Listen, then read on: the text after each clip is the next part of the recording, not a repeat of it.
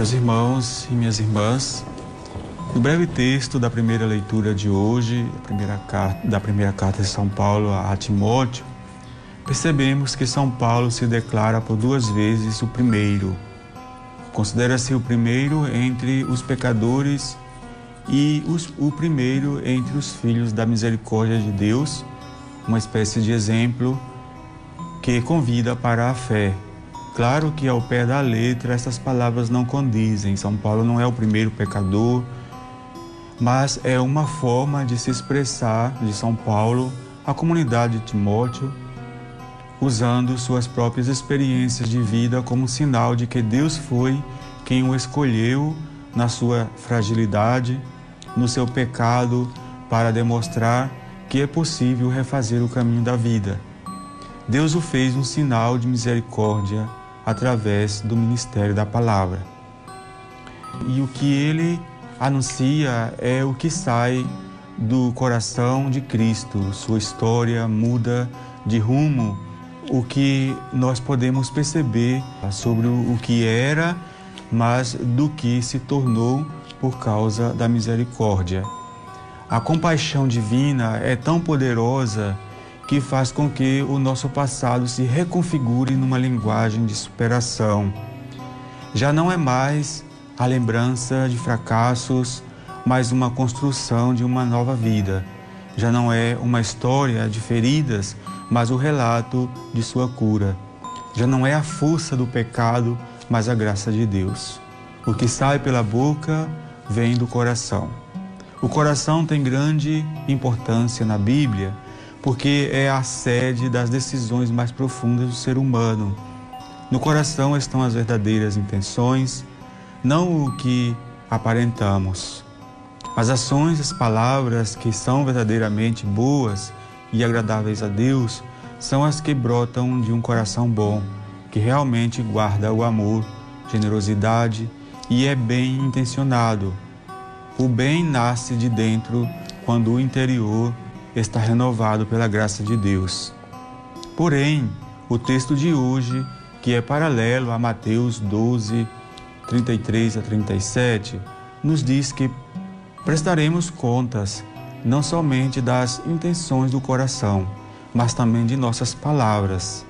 Na carta de Santiago, capítulo 3, versículo de 1 a 12, nos fala sobre o quanto é importante o cuidado da língua das nossas palavras, do mal que elas podem causar. O texto de Lucas de hoje não se refere apenas ao valor das palavras, nem fica somente nas intenções do coração, mas indica que cada árvore se reconhece pelo fruto, porém, o mais importante é o coração. Nesse sentido, os frutos das nossas palavras julgarão nosso destino porque os frutos da maldade e da bondade ambos são do coração. Na Bíblia aparece uma profunda relação entre o coração e a língua, e às vezes também entre o coração e a mão.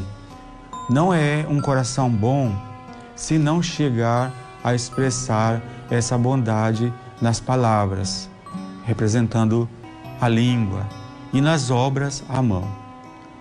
Quando o coração é mau, não nos serve de nada as nossas supostas boas ações.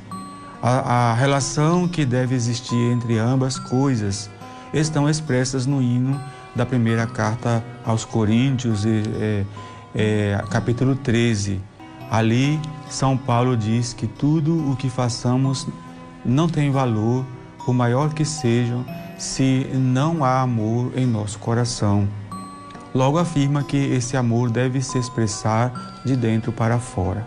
Deve ser paciente, bondoso, compassivo. Ninguém dá o que não tem.